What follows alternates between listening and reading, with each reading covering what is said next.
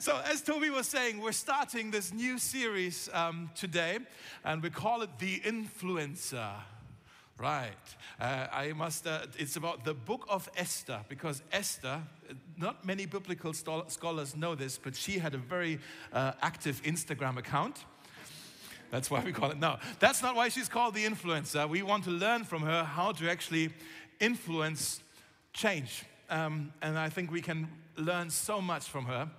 Uh, it's a book in the Old Testament. I, if you have your Bibles, I, you have some time now to look it up actually. I'll give you a little bit of a, a start. It's in the first half of the Bible, just before the Psalms, just before Job, there's a short book called the Book of Esther, if you want to open it up. Uh, and it's a really a fascinating, an old, an ancient story um, that has everything that you need in order to ha- have an amazing story. There are power struggles, there are uh, assassination plots, there are, uh, there's greed, there's sex, there are whistleblowers, there's coming outs, there's drunken orgies, everything that you want from a good story, it's all there. Guys, um, um, uh, you're gonna love you're gonna love this story, and I hope you can be here for um, the next weeks as we go through this series. Maybe you're asking this question though. It's like, hey, this story is uh, is an old story. It's actually 2,500 years old since this happened, and you might be wondering, okay, why are we looking at this in 2022 in Berlin? Because my life is very different than this ancient uh, hero character called Esther. What, what, what do I have in common with her. Let me actually just kind of, as a little teaser, here's some of the topics that we will come across. First of all, it is a story of influence. That's why we call the series, The Influencer. Here is a, um, a, a, Jewish uh, orphan girl who uh, becomes the vehicle of social justice in a very male dominated society. So, if she manages to do this, I want to know how because maybe you also feel like my voice is powerless. What can I do? We can learn from Esther how your voice can have power. It's not just a story of uh, influence, it's also a story of integrity. Integrity in the sense of that the Jewish people at that time, they uh, were a religious minority uh, in the kingdom of Persia. So this isn't happening in Israel, it's happening in the kingdom of Persia uh, at a time where they were the religious minority and everybody else had a different belief system, different values. And maybe that's how you also feel sometime. Maybe as you're trying to follow Jesus in the city of Berlin and you're like, how do I navigate this? How do I, how am I true to my values and my beliefs and what's important to me? in a city where everybody else disagrees. everybody has a different worldview. Do I, do I fight this? Do I protest it? Do I withdraw? Do I try to blend in? Like, how do I navigate this? We can learn a lot from Esther on how to have integrity in a city where, that's largely different to our beliefs. Thirdly, it's not just a story of influence and of integrity, it's also a story of the invisibleness of God the invisibleness of God. Because here's what's very interesting in the book of Esther, there is no mention of God in any verse. It's the only book in the Bible, apart from the Song of Songs, which is poetry, where God is not even mentioned. It's as if he's not even there. It's not even that he's, he's not even mentioned indirectly, that you would read about a person who's praying, or somebody's having a church service, or reading the scripture, or uh, there's a prophet who maybe reminds people of something that God spoke in the past. There's nothing. It's just nothing, no mention of God. To the point that there are scholars of the Bible who say the book of Esther shouldn't even be in the Bible. It's uh, it, because there's no mention of God. Why do we have this book in the Bible? Martin Luther actually said we should throw the book of Esther into the Elbe River because it doesn't belong in the Bible. He was quite convinced it shouldn't be in the Bible. And I'm wondering, maybe you're thinking this now as well. Like, is that a mistake? Like, did the author of the book of Esther make a mistake to forget God? And maybe he wrote the book, and at the end, it's like, oh, I forgot to mention God. What do I do? Oh, it's too late. I already wrote the story. You know, I think, actually think it's intentional. It's a bit of a literary device that he's using to make a point. Because this story finds itself in a setting where the Jewish people at the time, they actually were convinced that God had forgotten them, that God had he's, he's gone. He's no longer with us. He's no, he's no longer part of us. He, they thought he had forgotten it. Have you noticed? Can I just ask this? Have you noticed there are moments in our lives where God is nowhere to be found? Anybody? Just me. No, come on. Yes? There are moments in our lives where it's like, God, where are you? Have you forgotten about me? I don't feel you. I don't sense you. I don't hear you right now. God, where are you? God, you seem invisible. It's easy to spot God and to recognize the work of God when He's forming, performing miracles. It's harder to do this when He is invisible right? It's like, God, where are you right now? Um, there's a theological term that I want us to learn over the weeks. It's the, it's the term providence. Maybe you've heard this word, maybe you've even used it before. It's like, oh, this was quite, quite providential how something worked out. Um, providence, uh, is, I think it's on the screen as well. Have we? Yes. Um, it's also, it comes from the Latin word providentia, which means foresight. Here's a definition that maybe you want to write down. Providence is God sees to things before they happen. God sees to things before they happen. He's working in the background of what's happening in the foreground. That's what he's doing. In the book of Esther, we can see, even though God isn't mentioned, I believe we can see that God is pulling the strings behind the scenes. And it's quite fascinating to do that. He doesn't do that in a spectacular way, but in a very hidden way, an unseen way. And here's why I think this is important because there are these moments in our lives where we think God is nowhere to be found. We need to learn, you and I, we need to learn to recognize God's providence in our lives when it's not so easy to spot, when it's not so spectacular and miraculous, you know? We need to learn how to do this. I think Esther can teach us. I believe that's why the book of Esther is in the Bible, because there are moments in our lives, like I said, where we can't trace God, but we can still trust God. Where we can't find God, but we can still have faith in God. Where God seems absent, or, but he's, maybe he seems silent, but he is not absent. That's what I'm trying to say. Yeah?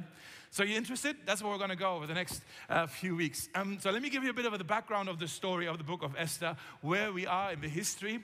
So, some of you may know uh, in the Old Testament, we read that the people of Israel, they were invaded by the Babylonians and were taken captive and were exiled and brought to Babylonia. Okay, far away from their homeland, that's where they lived for a uh, couple generations at least right? 70 years? That's a couple generations. and then in uh, 539 BC, the Babylonian Empire fell to the Persians. And the Persians took over. They were now the new player in the, in the world. And to the Jewish people, the Persians were the liberators.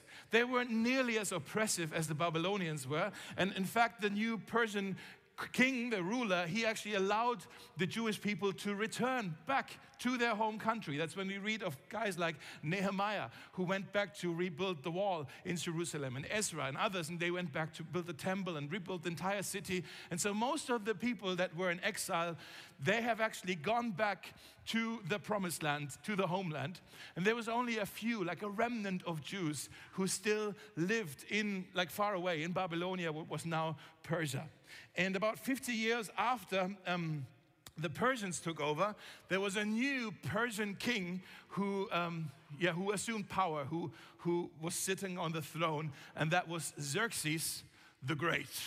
Xerxes the first, okay? Xerxes was a mighty ruler uh, of this mighty empire. He was a fierce warrior. He fought uh, great wars, especially with the Greek, uh, with, with uh, yeah, with uh, Leonidas. Anybody? No. Have you watched, anybody watched 300? Yes? This is Sparta. Yeah? That one. I shouldn't officially recommend this movie because it's quite gory, but it's a really good movie. It's quite epic. So um, here's a picture of Xerxes, in case you wondered what he looked like. Okay, he's talking with Leonidas, the Greek guy, and uh, he's making him a peace offer. It's like, hey, you will live if you bow. And don't watch it, guys, but I, I love the movie. Anyways, this, this, that's Xerxes, okay? Xerxes' empire, it was vast. Let me just, because I looked it up this week, it went, the, the western side of the Persian Empire started at the Danube River in Serbia, all the way to India. That's east west. And the north part was uh, Odessa, the Ukrainian, just the south coast of Ukraine, all the way to Ethiopia. Okay, so it's big kingdom. About almost half of the world's population at the time lived within that kingdom. So this guy had power. This guy was a ruler over loads, loads of land and loads of people as well. And he was full of himself. Even in the movie, the way they portray him is also how historians talk about him. He saw himself as a God king. He thought he was actually divine. And we meet him, uh, if you found now the book of Esther in your Bibles, okay, page 400 something if that helps. Uh, we meet him in the book, uh, in the first chapter of the book of Esther, in verse 2. Let me just read this to you. It's also on your piece of paper on your contact card or here on the screen.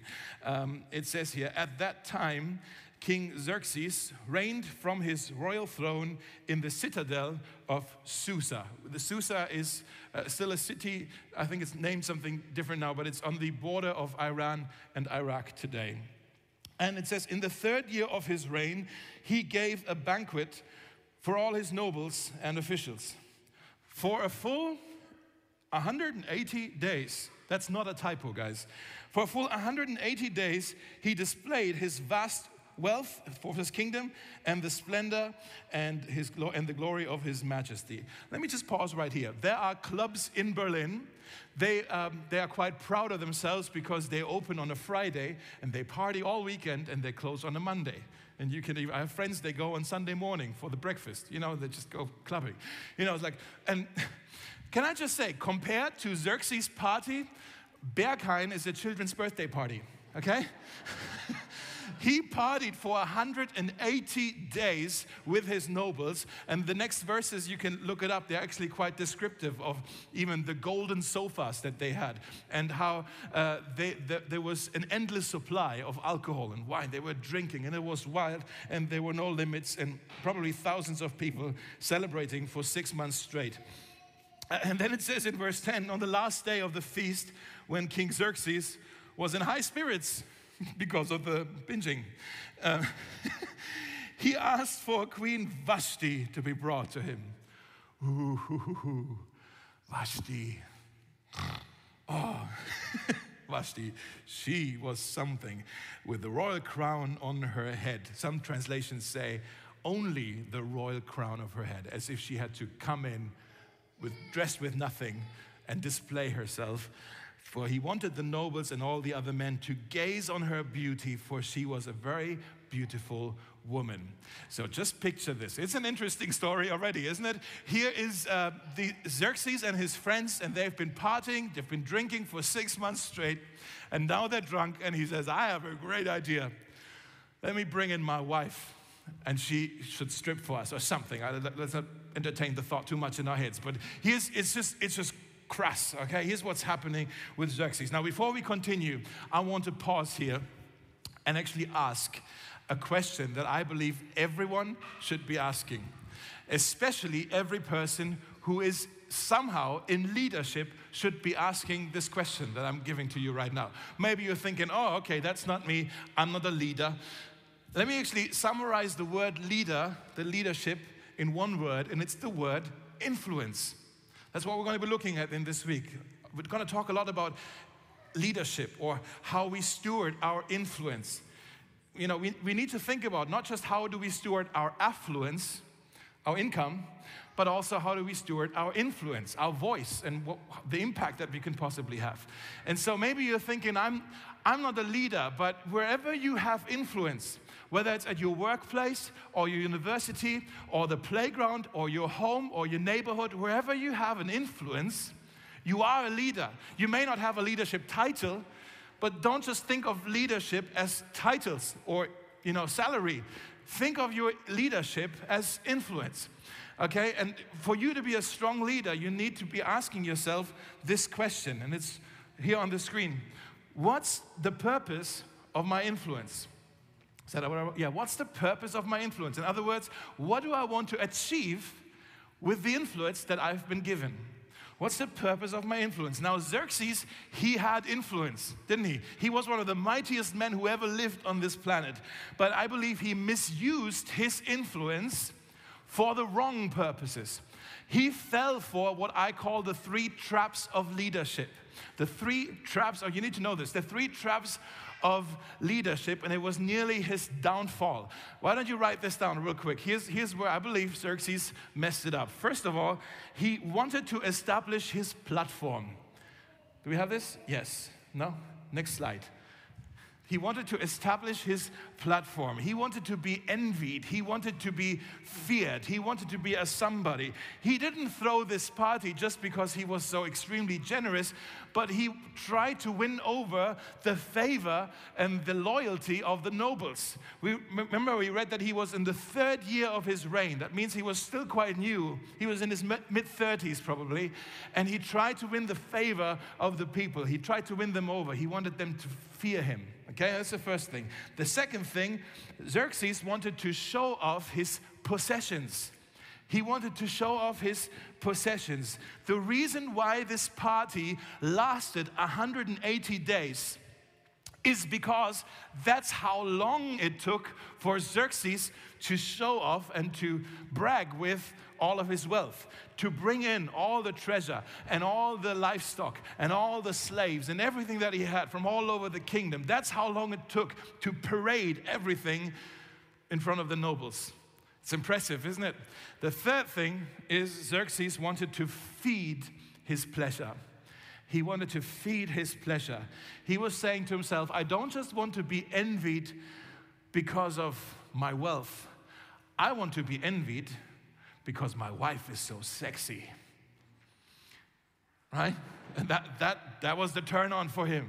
For him to look at his wife, and, you know, I'm sure if he would knew of Ed Sheeran, he would think, no, no, love with your body. You know, he would just, Vashti was a, a sight to behold. And he wanted everybody to be, to envy him. He was like, she's mine. You know, that, that was, he wanted to feed his, his pleasure.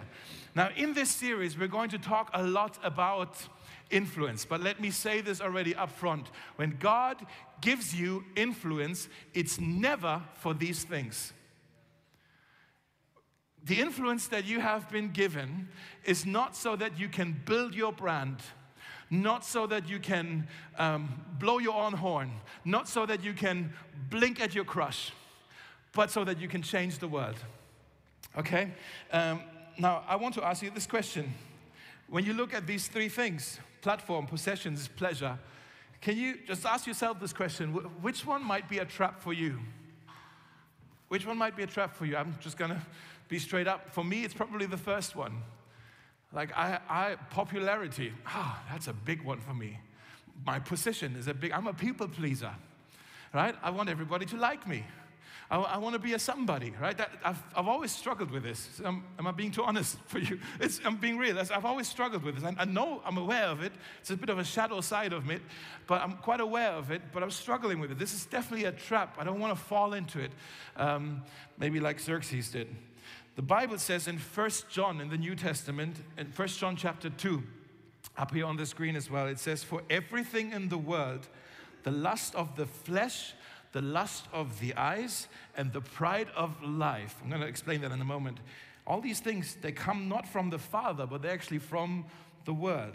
Now it's interesting, the Apostle John here, he's writing already uh, about the same values that Xerxes had 500 years earlier.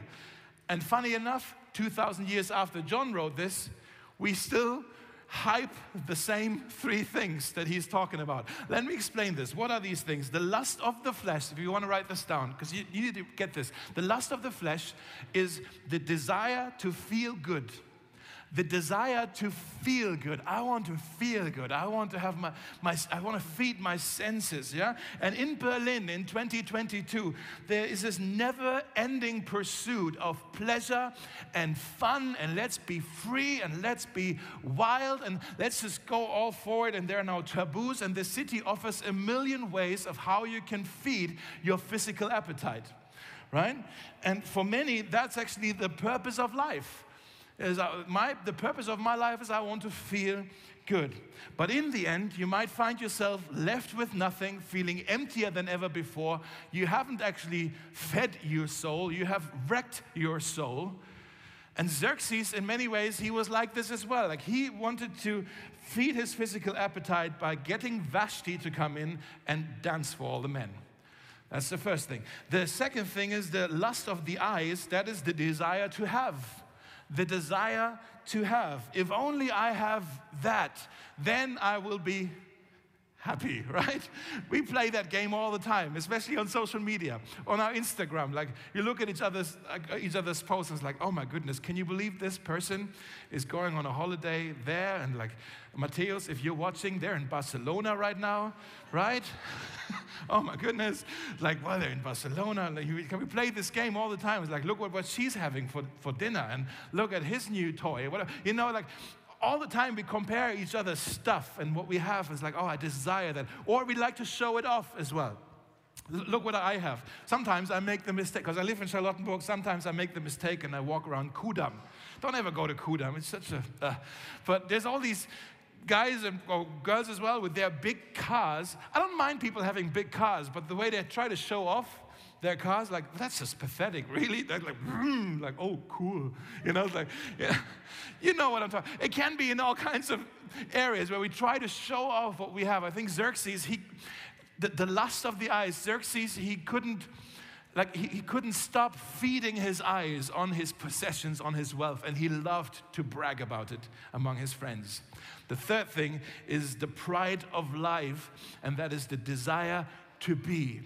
I want to be someone. I want to be envied. I want to be recognized. I want to be praised. I want to be seen. And everybody in Berlin, we're all working on our what I call the project self like, here's how I'm trying to establish myself in this city professionally, relationally, socially, financially, all of these things. I'm trying to establish myself, and we're trying to compare with each other. We're trying to show off. Look at my resume, look at what I've accomplished, and look how great I am. And am I good enough now? Do you see me? And we live in this elbow society where you almost have to push your way through if you want to be somebody. And there's people being left on, on the left and to the right, and, and we're playing this game all the time of I want to be somebody, I want to be somebody. And Xerxes as well, he tried to establish himself. Now, these three things, the desire to feel good, there's a word for it, it's called hedonism. Maybe you've heard this. The desire to have is the word materialism. The desire to be is individualism okay? In other words, pleasure, possessions, position, or prestige, or platform, right? These um, three things, it's by the way, every advertisement is geared towards one of these three things. Have you figured this out? Every ad that is being shown to you is like, hey, you need this, you will feel good. Hey, you need this, you can show it off to your friends, or you need her, she will make you feel good. You know, whatever. It's every advertisement plays with your with with how you're wired in this way. And I think we're all wired in this way to, to pursue these things. They're nothing new. By the way, remember when Jesus um, was in the wilderness to uh, pray and to fast? We read that he was tempted by the enemy. And the enemy came and tempted Jesus with the lust of the flesh, the lust of the eyes, and the pride of life. The same three things. Uh, the enemy came to Jesus and was like, hey, you've been fasting for, for many weeks now. Like, hey, here's some bread. You will, this will make you feel good. Right? That's the first one. Or here, here are the kingdoms of this world. Do you want to have this? Then you are rich. Or do you want to be recognized? Do you want to be praised and celebrated? Do this little trick and you will be carried on angels' hands. Like you will be so celebrated. He's playing with Jesus, and Jesus had to ask himself this very same question What is the purpose of my being here? What is the purpose of my influence? Is it just so I can feed my own appetite in these three areas? And Jesus Thankfully, he said no to these temptations. He refused to use his influence for his own self. Jesus is a man, he's full of love and not full of lust. He's full of generosity, not full of greed. He's full of um, humility, not pride. Humility to the point that he even said, I did not come to be served, but to serve you. That's real leadership, by the way, servant leadership. Okay? I come to serve you and to give my life as a ransom for many. Maybe you know this verse. That Jesus, he chose self sacrifice over self obsession. It's remarkable. Xerxes, on the other hand, he was so full of himself, he was obsessed with pleasure, possessions, positions, and it almost ruined him. Let's continue with the story. You're still with me? Yes? Okay. In verse 12, we read When the king's order was conveyed to Queen Vashti uh, that she should come and, and basically expose herself to the party, she refused to come. That's big. She refused to come. She denied the request of the mightiest man on earth. And this made the king furious and he burned with anger. Those of you who are married, would you agree that obviously uh, having fights in a marriage, that's already bad. But when that fight happens in public, ah, oh, it's so embarrassing when other people can see, like, oh my goodness, Dave and Jenny, you had a fight, but you're pastors. Like, of course we have fights all the time, right? Right? But when that happens in public, it's, it's quite, it's so embarrassing. I wish people didn't know that side about us. And here we can see uh, that, you know, basically this was a marriage disagreement, a dispute, if you will. And it was embarrassing because the king had asked for Vashti to come and she said no. What a scandal. And so, I mean, again, remember, they're all quite drunk as well. So Xerxes, he goes to his, his advisors. You can read this in, in the story. He goes to his advisors and he says, What should I do with her? right? And they're also quite drunk, but they have the wisdom, I guess, or they're, they're thinking of themselves as well. And they're saying, Xerxes, this isn't just a problem for you, this is also a problem for us. Because your wife disobeyed you. And now, if our wives hear what your wives did, your wife did to you, then our wives will not follow what we're saying at home either. Xerxes, this is going to spark a feminist revolution. We can't have that. we can't have that. And so they, they, they come to him and they say, You, you must now um, issue a decree. Uh, that Queen Vashti be expelled from the palace. She must not come near you ever again. You must divorce her. And while you're writing this decree, can you also add, Xerxes, um, that uh, all the wives in the kingdom should obey their husbands, right? and so that's what, uh, you know, Xerxes, he's saying, hey, great idea. I've been drinking for six months. Why don't I make a huge relationship decision right now? and so he goes for it. He issues this, decree, this, uh, this uh, decree, and, uh, and Vashti is being expelled from the palace. And he says, All the wives in the kingdom, they must now obey um, their husbands. Now, in chapter 2, uh, we pick up the story again, and now we read that Xerxes is sober and his anger has cooled off. And he's now started to think about what he's done to Vashti and to all the marriages in the land. And he's starting to regret his decision because he's starting to, to miss his wife. You know, and maybe he's even singing again. Maybe I keep dancing on my own. Maybe that's him now, right? What a pathetic loser, Xerxes. Really? Like, oh my God, he was miserable at the beginning of chapter 2, to the point that his advisors are looking into his chamber and just seeing him crying in his pillow. I don't know.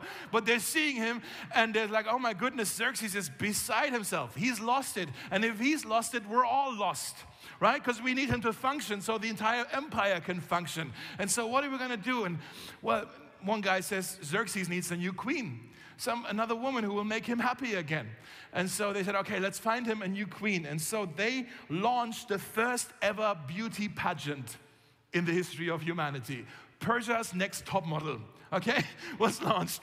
And they say, hey, let's bring in all the most beautiful women from the entire empire, all the way from Serbia, from Ethiopia, from India, from Ukraine, and everywhere in between. We're going to bring in the most beautiful women in the empire so that Xerxes can choose a new queen for himself. And uh, Xerxes was really excited about that plan. And now we meet Esther. Here's where we meet Esther. But Esther was a young Jewish orphan girl. She's, she's been raised by her cousin, a man named Mordecai, who we'll come across again later in this series. And, uh, and she apparently was a very beautiful young woman. And uh, she also was brought to the king's harem.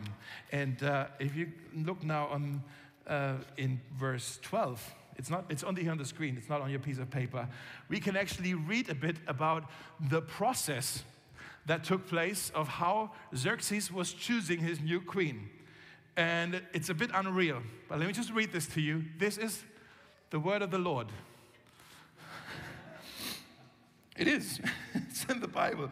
Before each young woman was taken to the king's bed, she was given the prescribed 12 months of beauty treatments, six months with oil of myrrh, followed by six months with special perfumes and ointments. Now, this meant one year of getting ready for one night with the king. And depending on how that night went, there were three possible outcomes. Outcome number one the king did not like the girl which meant that she would, after the night, be sent back to the harem, not back home. She would stay at the palace, but she would never be called upon again. She would wait there to become a widow because Xerxes eventually dies, and maybe then she could, would be free to go. She basically was forgotten. That was option num- number one. Option number two the king liked her and she, he took her as a, what's the word, a concubine. Is that correct? Yeah, concubine, like as a side wife, that every now and then he would call her to spend a night with her. But if she ever has children, they're not heirs to the throne or anything. There's no, no expectations, just you're here for fun. Option number three the king falls in love with the woman and he makes her queen and she sits next to him on the throne and her children are heirs to the throne. Those are the three options. It's quite a story, isn't it, guys? It's quite a story. And now these women are being brought from all over the kingdom. They're being brought to the palace. One year of beauty treatments. And then Xerxes starts to do his casting, his testing. I don't know how to better say it. And in verse 16, then, we read about Esther. Look at this on the screen. Esther was taken to King Xerxes at the royal palace in the early winter of the seventh year of his reign. Now, this, remember, the party was in his third year of the reign. This means it's now four years after the party, four years after Queen Vashti had already been expelled from the palace. Now it's Esther's turn. And it says, The king loved Esther more than any of the other young women. He was so delighted with her that he set the royal crown on her head and declared her queen instead of Vashti. And then it also says, but Esther continued to keep her family background and her nationality, her Jewishness. She continued to keep that a secret. And now this orphan Jewish girl becomes the influential queen of the greatest empire at the face of the earth at that time. Here's where we're going to continue next week how she used her influence. It's already quite a story. Let me wrap it up. Maybe you're saying, very fascinating story. Xerxes, what a freak. Vashti, quite impressed with her. But Esther, maybe you're saying, uh, are we really going to study Esther for four weeks now? Because so far, I'm not impressed with her. So far, I'm actually, maybe she was very pretty, but did she have no self respect? Like she just gave herself to this beast of a king. Queen Vashti, maybe you're saying, yes, she was much, much more fascinating. She had influence. She had a voice. She stood up. She stood up for herself. She actually uh, didn't play along with all these sick games that the king and his nobles had. So, Queen Vashti, let's look at her a bit more, but we don't know anything else about Queen Vashti other than that she was expelled. So, we don't have anything. But Esther, maybe you're saying, Esther, I don't, she was so compliant. She just played along. She was a Barbie doll who married this sex tyrant of a king. Really, are we going to study her now for four weeks? She even hides her Jewish identity. She's a coward. She's unlike um, Daniel and some other um, figures in the Old Testament who were also in Babylon and Persia, like, and they stood up for their faith and they, they were loyal to their God. But she's, she's even making it a secret. She's playing along, she's eating the food she isn't supposed to eat, she's marrying a pagan, and she's breaking all the rules. Like, really, she's our role model now. And I just want to say to you if you're reading the first two chapters of the book of Esther and you think, what's wrong with her? Why, why are we studying her? Why is God using her? What kind of woman is this? I don't want to read about her. If that's your reaction, then I, can I just say this? You may not have understood the message of the Bible then. Because you think the message of the Bible is that God blesses and saves people who are good, who have an impressive moral record, who, who actually abide by all the rules, who are examples to the rest of us. Those are the people that God can use. You think that's the message of the Bible. It's actually the opposite. The message of the Bible is the opposite of this that God continuously and uh, persistently and exclusively gives His grace to people who've never asked for it who've never prayed about it, who've never deserved it, and who aren't even appreciating it when they receive it. That's the message of the Bible. It's all sheer grace. And maybe you're saying, yeah, Esther isn't impressive. And I would agree with you. I believe the story of Esther, she got off to a horrible start. It's a terrible start that her parents died when she was a child. Now she finds herself in this city of Susa, probably, and, and most of her countrymen have went back home and she's part of the minority there.